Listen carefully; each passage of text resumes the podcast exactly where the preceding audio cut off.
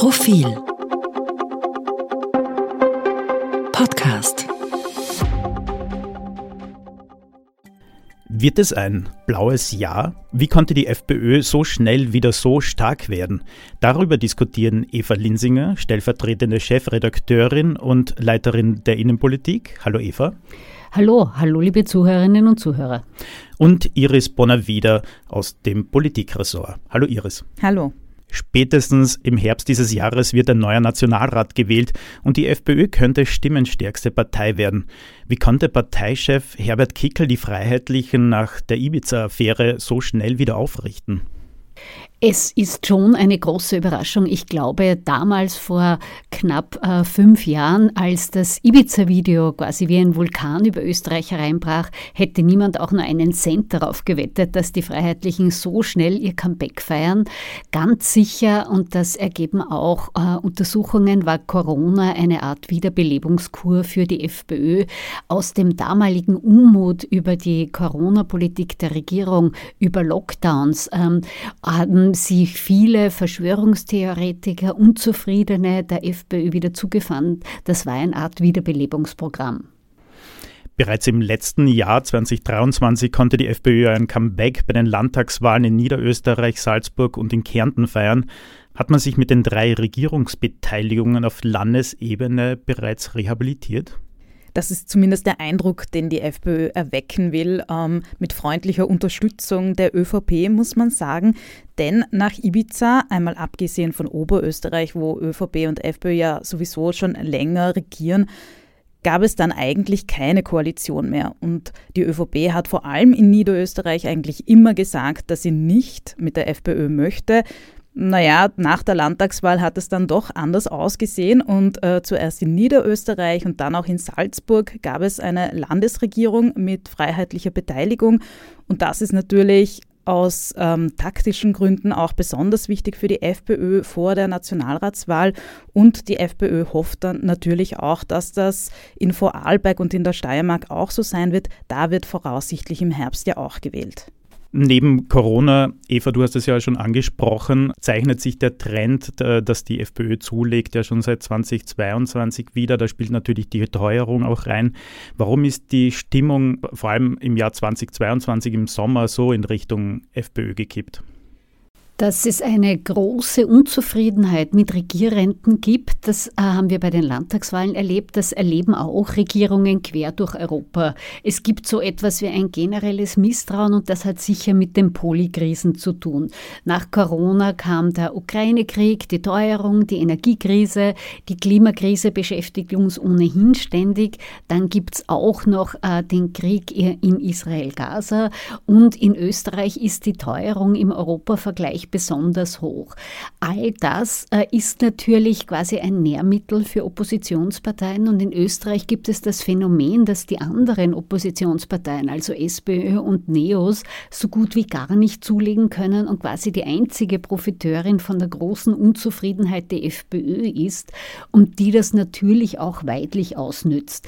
Dass sie jetzt wenig Antworten auf Sachebene parat hätte, wäre die andere Geschichte, aber die ganzen Unzufriedenheiten Unzufriedenen, die laufen ihr zu, sie ist sowas wie eine Zornsammelstelle. Was auch auffallend ist, ist, dass die, die Corona-Pandemie auch bei den Reden von Herbert Kickl immer noch so einen großen Stellenwert hat oder dass das immer noch so ein großes Thema ist. Warum birgt die Pandemie bei Wählerinnen und Wählern auch heute noch so viel Protestpotenzial? Während Corona ist das Vertrauen gegenüber Regierenden massiv eingebrochen. Das sieht man äh, auf Bundesebene, aber auch auf Landesebene. Und die FPÖ hat sich da als perfekte unter Anführungszeichen Alternative dargeboten und ähm, die FPÖ baut genau diese Erzählung auf. Wir gemeinsam gegen die sogenannte Elite, wir gegen die Regierenden. Und das ist eine Erzählung, die sie weitertragen und die zwar bei der Pandemie funktioniert hat, aber die sie natürlich auch bei allen anderen Themen sozusagen weiterziehen. Das sieht man eben auch bei der, beim Ukraine-Krieg, bei anderen Themen und das ist sozusagen ein Thema, das dort sozusagen gut funktioniert hat, aber das sich auch sehr gut auf andere Themen ableiten lässt. Also diese Strategie auf Fundamentalopposition zu gehen in jeder Frage, das äh, zahlt sich aus.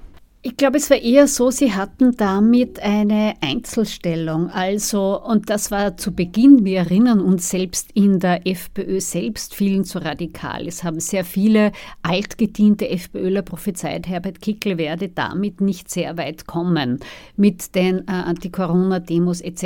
etc.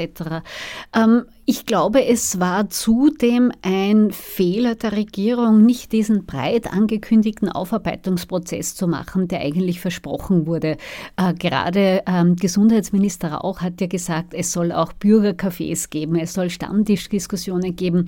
Es gab zwar die Aufarbeitung, aber die fand im akademischen Bereich statt, die fand mit einem Bericht statt. Also zu großen Gesprächen kam es da nicht und das hat ähm, der FPÖ sehr viel mehr Raum gegeben, für ihre Verschwörungstheorien sich zu entwickeln. Und dieser Bereich äh, der Menschen, die man quasi nicht mehr erreicht, der wird größer, ähm, der wird lauter und der überschreit manchmal auch die leisere Mitte, die sich nicht so radikalisiert, aber man merkt, die ganze Diskussion wird auch schriller.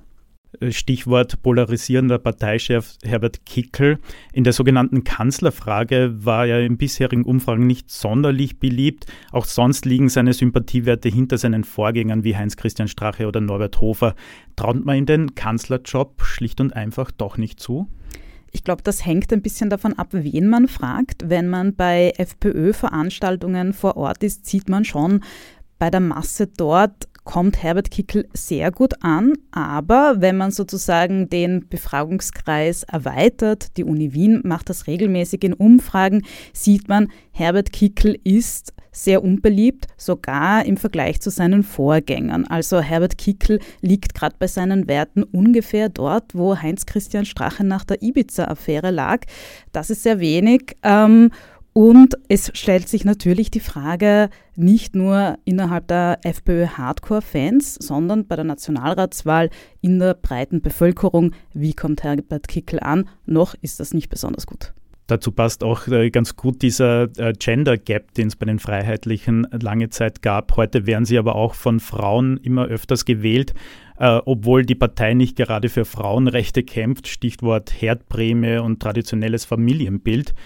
Aber warum können die Blauen trotzdem von den Frauen heute besser punkten?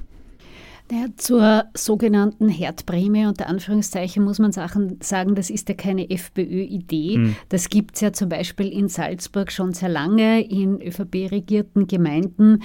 Ähm, weil, und das ändert sich jetzt hoffentlich, sage ich dazu, mit dem äh, Plan zum Ausbau der Kinderbetreuung, dass auch bei den quasi verstocktesten Bürgermeistern, das muss man in dem Fall, glaube ich, nicht gendern, sickert, dass Kinderbetreuung äh, etwas ist, was moderne Familien wollen. Der Gender Gap schwindet in der Tat. Es galt in Österreich äh, über Jahrzehnte Grundregel, dass Frauen eher Grüne, eher Nehos, eher SPÖ wählen, dass bei Männern ein ein absoluter Überhang ist äh, zur, F zur FPÖ-Stimme. Das hat sich zumindest bei den vergangenen Landtagswahlen verändert. Da war der Gender Gap sehr viel kleiner bis fast nicht mehr feststellbar. Ob das bei der Nationalratswahl so sein wird oder nicht, das wissen wir nicht. Aber es deutet äh, manches darauf hin, dass sich das Wahlverhalten von Männern und Frauen sehr eindeutig annähert. Jetzt starten ja diese Woche, morgen am Donnerstag, äh, auch zwei Untersuchungsausschüsse.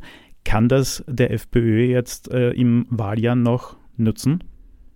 Man muss sagen, dass die FPÖ tatsächlich, das klingt zwar ein bisschen paradox, ähm, von den vergangenen Urausschüssen profitiert hat. Ähm, auch das zeigen Befragungen von der Universität Wien.